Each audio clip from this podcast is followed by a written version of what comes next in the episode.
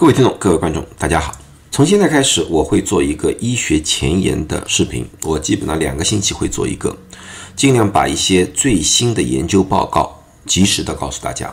今天我讲一个问题，这个问题其实过去有很多这方面的研究，就是发现对于一些成年人，如果这个人经常做噩梦的话，他变成痴呆症，就是认知障碍症和破金森症的概率就会增加。大家千万要记住。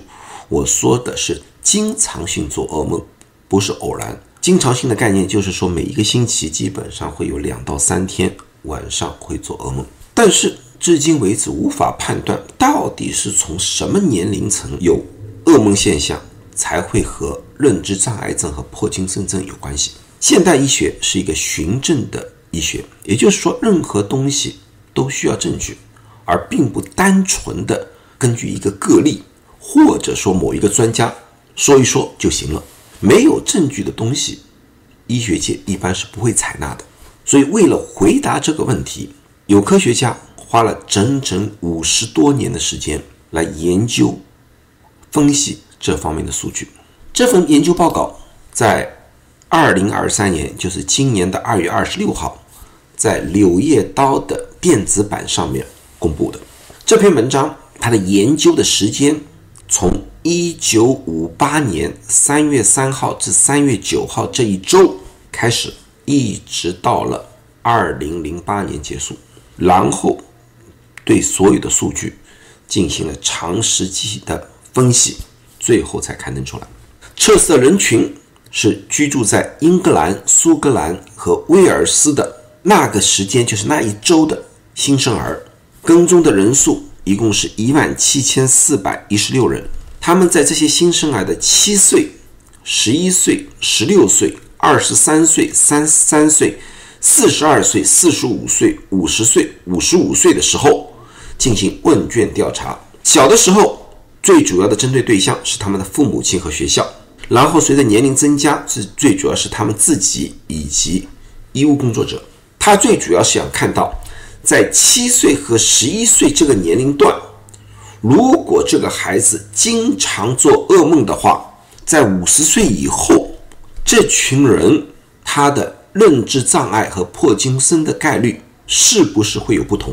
最后，由于各种原因，很多人没有办法持续的跟踪，最后的人数是六千多人。对这六千多人分析发现。在七到十一岁的时候，经常做噩梦的，就是在这个年龄层经常做噩梦的，到了五十岁以后，认知障碍的概率的可能性高百分之七十六。同样的，这群人破金森症的概率增加了七倍。那么，这个研究到底说明了一个什么样的一个问题？这篇文章的作者是这样分析的：他说，从这个研究，我有三个推断。第一个推断，认知障碍就是痴呆症和破金森症，都是属于一种叫神经退化性疾病。本来我们认为神经退化性疾病是到中老年才开始，但是通过这个研究，有很大的可能，这些退化从孩子身上已经开始了。这也就是这些噩梦所产生的原因。这些噩梦其实是。孩子的神经已经在进行了某一种病态的退化。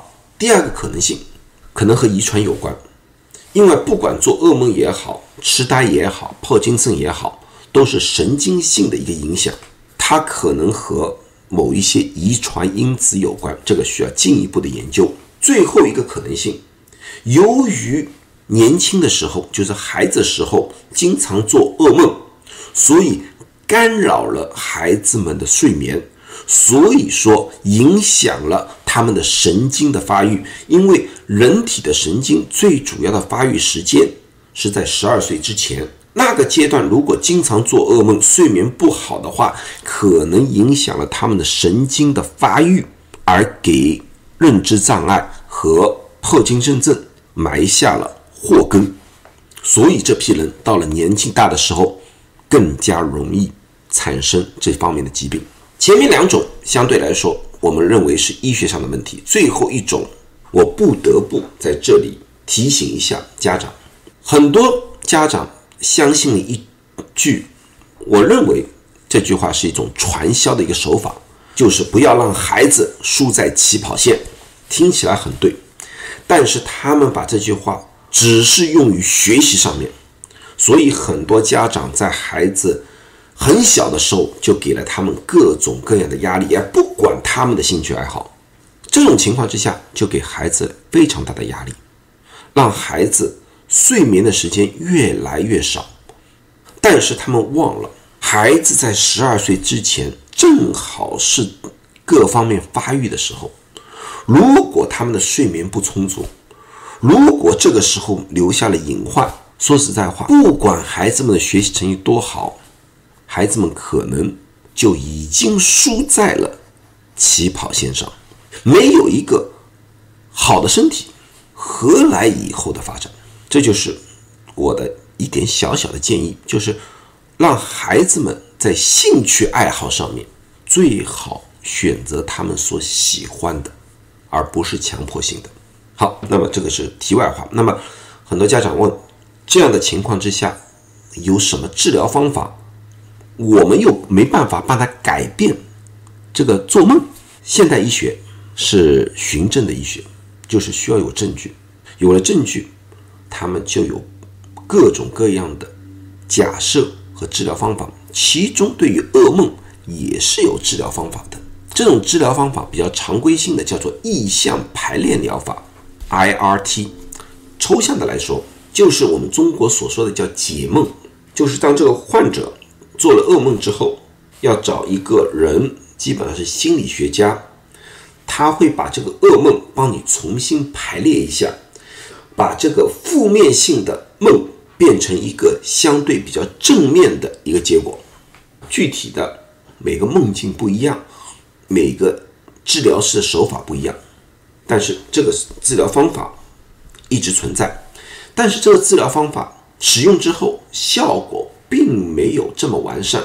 对于三分之一的患者是完全没有效果，对于三分之一的患者有一些效果，只有对三分之一的患者效果相对来说比较明显。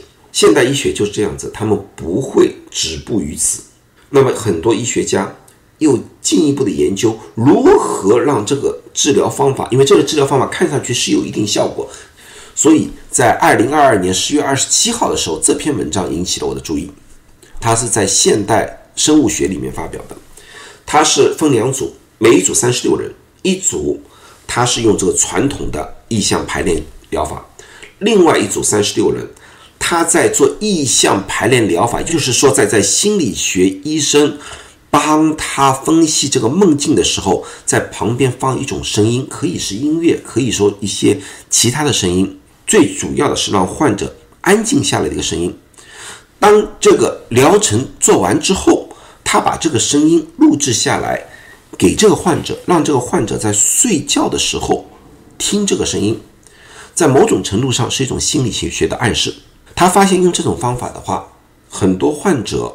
反映噩梦的程度和对照组相比大大的减少，而且这个效果持续了三个月，现在还在跟踪当中，所以我没有具体的数据，到底两者之间相差有多大？我们保证会有后续的跟踪数据。所以说，对于噩梦来说的，特别对最后一种，对于那些由于噩梦而引发了认知障碍和破精深症的患者，这个方法是可以一试的。最主要的，我认为还是对青少年的时候，一定要让孩子们有充足的睡眠，有充足的休息，这样才能保证他们在未来的发展当中更加顺利。今天就讲到这里，欢迎点赞，也欢迎留言，谢谢大家。